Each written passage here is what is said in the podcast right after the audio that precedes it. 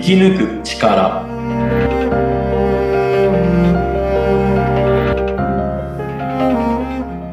こんにちは、川口天満です。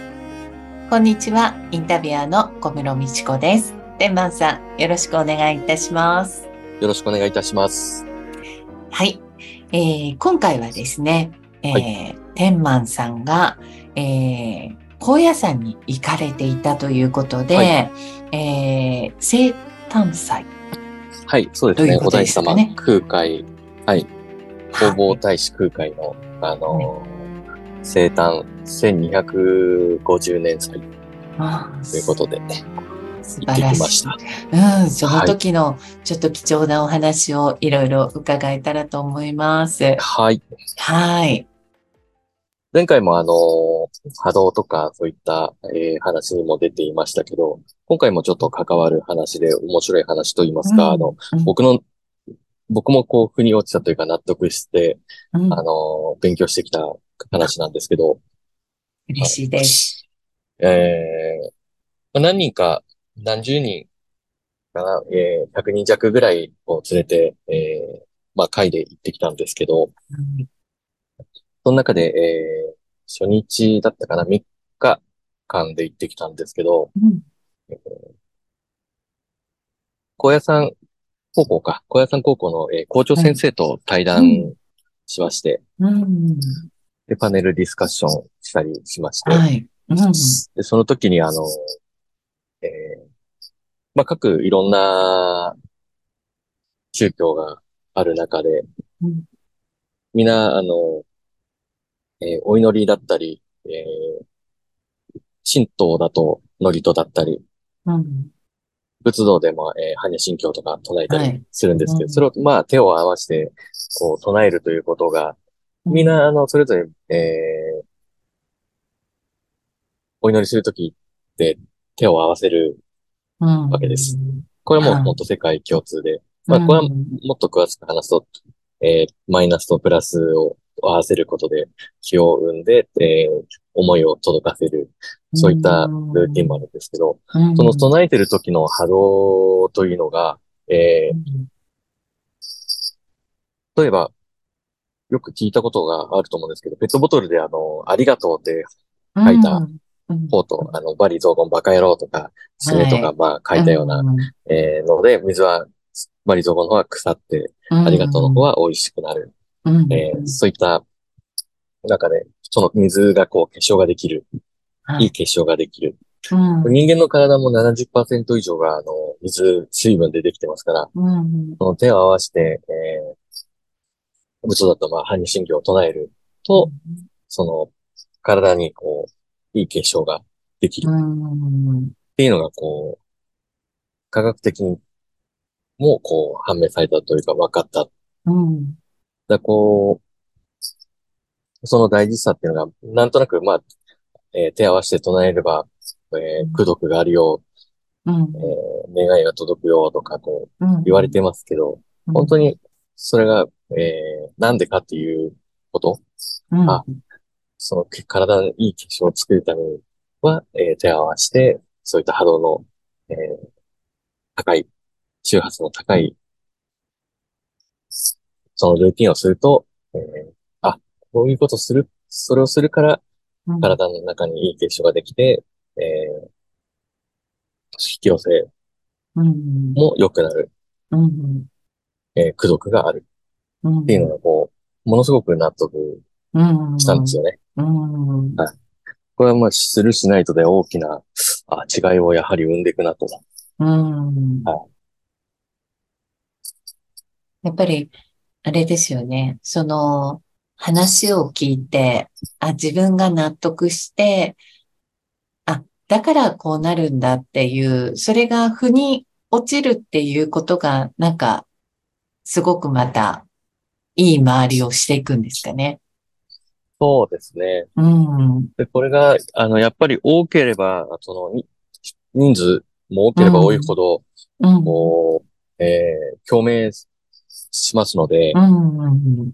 やっぱりまあまあ、一人でももちろん大事ですけど、うんそういった、えー、皆で、皆で唱えたり、うん。えーまあ賛美歌もありますし、うん。えー、仏道でもあの、称名っていうのがありますし、称える、ものうん神を称えるものとかありますし、なんていうんですかね。やっぱ、ものすごく大事だなっていうのは、すごく、うん。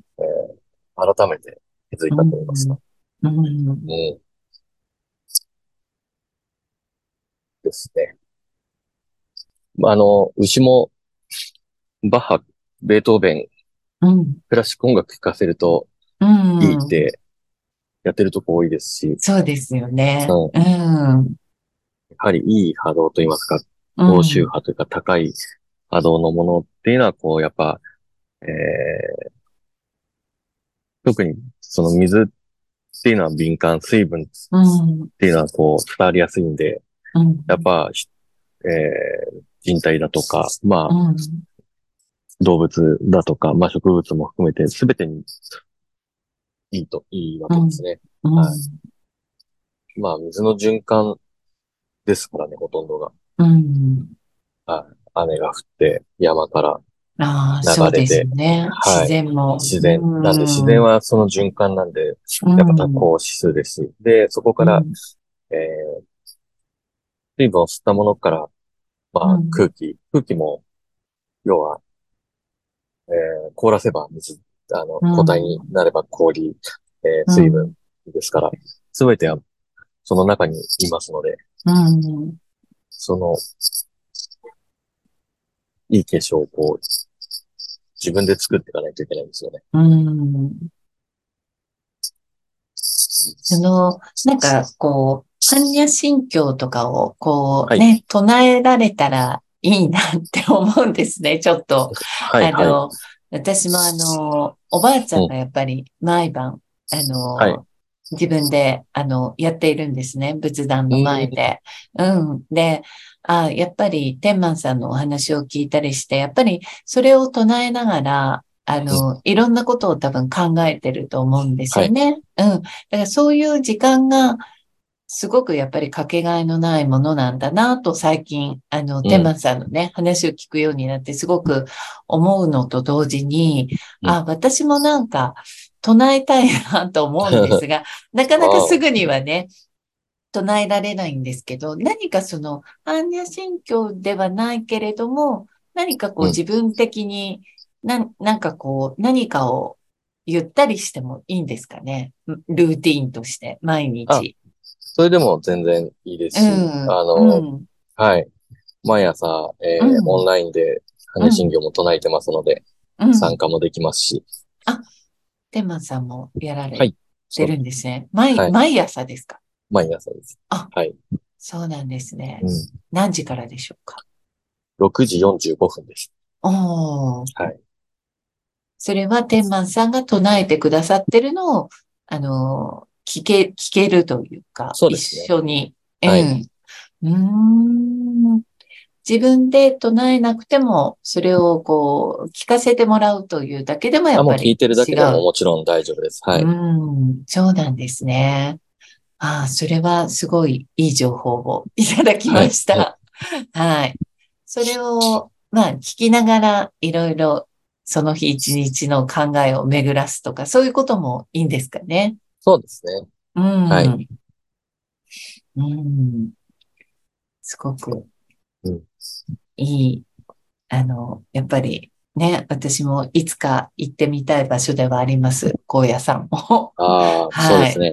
でも、あのなんか、まだはいもったいないのかなと、まだまはいいえいえだ分かって、分かってないうちに行っちゃいけないのかなとか、いろいろ考えたりもしますね。ああ、あの、同時に、えーうん荒野のうん。昼寝はい。という、あの、まあ、ことわざになりますかね。あの、うん高野山は、あの、まあ、いるだけで、うんあの、その功徳があると言いますか。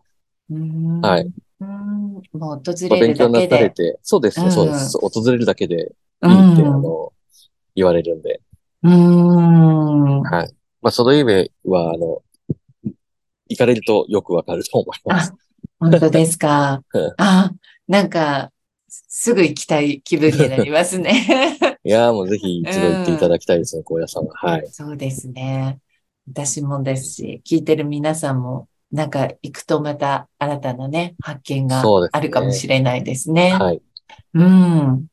毎回、そうですね、行くたんびにうん。違いますので、はい。うん。うん。その時々の天満さんを受け入れてくれてるんですかね、小屋さん。そうですうね。ん。う。うんん。うん。ありがとうございます。貴重なお話を。うんはいまたちょっとそんな天満さんの体験談もね、いろいろこれからも聞いていかれたら嬉しいです。はい。はい。ありがとうございました。ありがとうございました。ありがとうございます。